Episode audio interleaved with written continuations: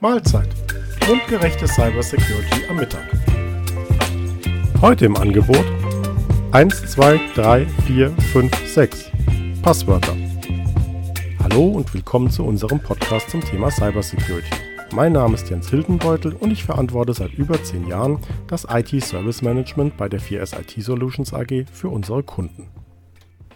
Ja, 1, 2, 3, 4, 5, 6 ist schon seit Jahren leider eines der am häufigst verwendeten Passwörter. Woher ich das weiß? Naja, Passwörter werden gerne gestohlen. Und wenn es viele Millionen Passwörter gibt, die öffentlich sind, dann kann man diese auch statistisch auswerten. So hat zum Beispiel die Firma NordPass 2021 mehr als 275 Millionen öffentlich gemachte Passwörter analysiert. Auf den Top 3 befinden sich 1, 2, 3, 4, 5, 6, 1, 2, 3, 4, 5, 6, 7, 8, 9 und 1, 2, 3, 4, 5, 6, 7, 8. Unter den Top 10 waren auch weiterhin kreative Highlights wie 1, 1, 1, 1, 1, 1 oder ABC 1, 2, 3. Einschlägige Software für das Knacken von Passwörtern schaltet solche abgesicherten Accounts innerhalb weniger als einer Sekunde frei. Woran liegt es also, dass viele Menschen so schlechte Passwörter verwenden? Wenn ich einmal unterstelle, dass alle Webseiten im Jahr 2023 sichere Kennwörter zulassen, dann bleiben leider nur Desinteresse, Überforderung, Gleichgültigkeit und Bequemlichkeit. Klingt wenig schmeichelhaft, ne? Ist aber auch so.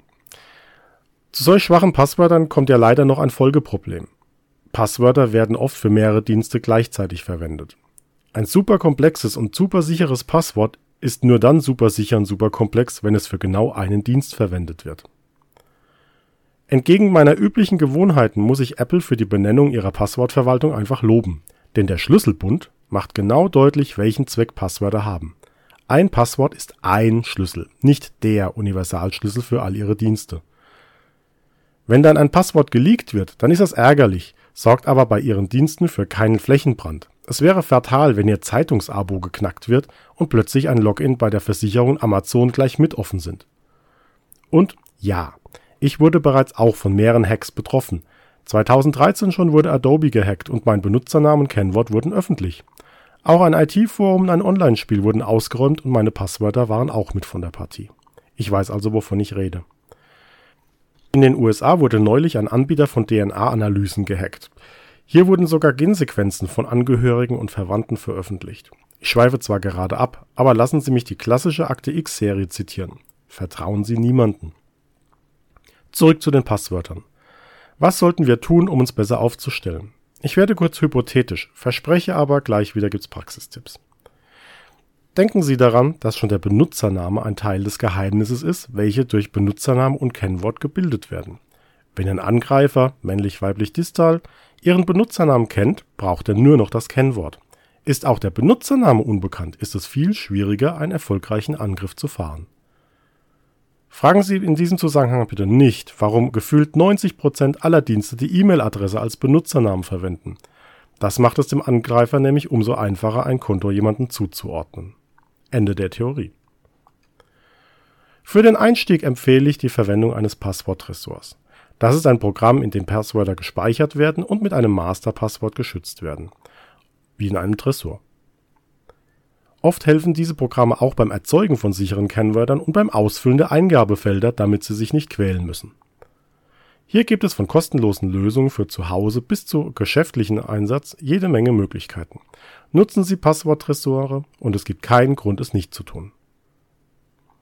Haben Sie den Passworttresor installiert, ändern Sie bitte auch Ihre Kennwörter. Erzeugen Sie hierfür komplexe und zufällige Kennwörter. Mein Standard sind beispielsweise Groß- und Kleinbuchstaben, Zahlen und Sonderzeichen. Die Passwortlänge habe ich im Standard auf 24 Zeichen gesetzt.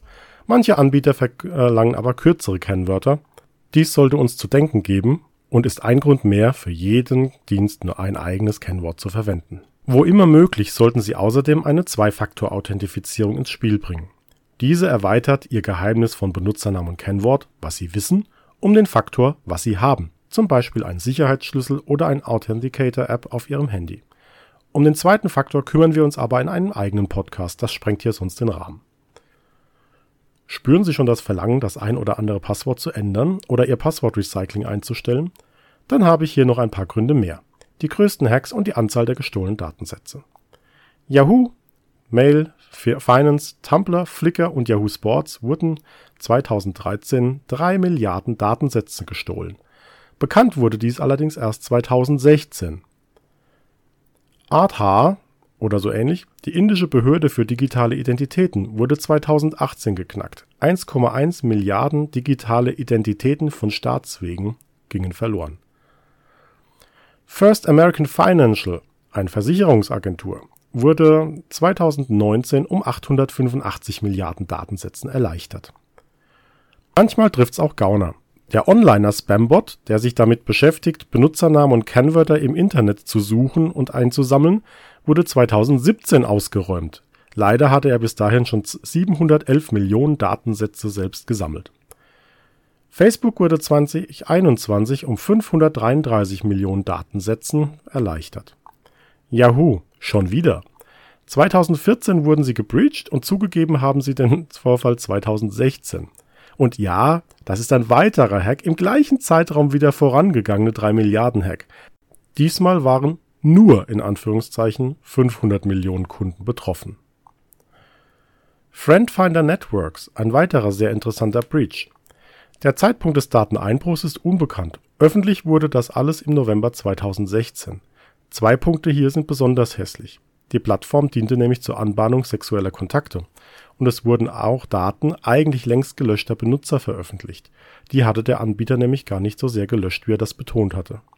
Betroffen waren 412 Millionen Benutzer, davon 15 Millionen Benutzer, die bereits ihre Daten eigentlich gelöscht hatten. Marriott International wurde bereits 2014 getroffen, hat dies auch leider erst 2018 bemerkt oder zugegeben. 338 Millionen Datensätze sind betroffen Twitter entdeckte im Mai 2018, dass Passwörter in Logdateien im Klartext festgehalten wurden. Betroffen waren 330 Millionen Nutzer. Microsoft erklärte im Januar 2020, dass seit Dezember 2019 Daten von 250 Millionen Kunden und Serviceanfragen öffentlich waren. Laut Microsoft hat es allerdings keinen Hack gebraucht. Eine Datenbank war falsch konfiguriert worden. Ich denke nicht, dass es an dieser Stelle mehr Argumente für einen Passworttresor und individuelle Kennwörter braucht. Was meinen Sie? So, das reicht für heute, sonst wird ja noch Ihr Essen kalt. Ich wünsche Ihnen eine gute Zeit und stehe für Rückfragen und Anregungen gerne zu Ihrer Verfügung. Alle Informationen zur Kontaktaufnahme finden Sie im Infobereich diesen Podcast. Über ein Abo würden wir uns freuen. Guten Appetit!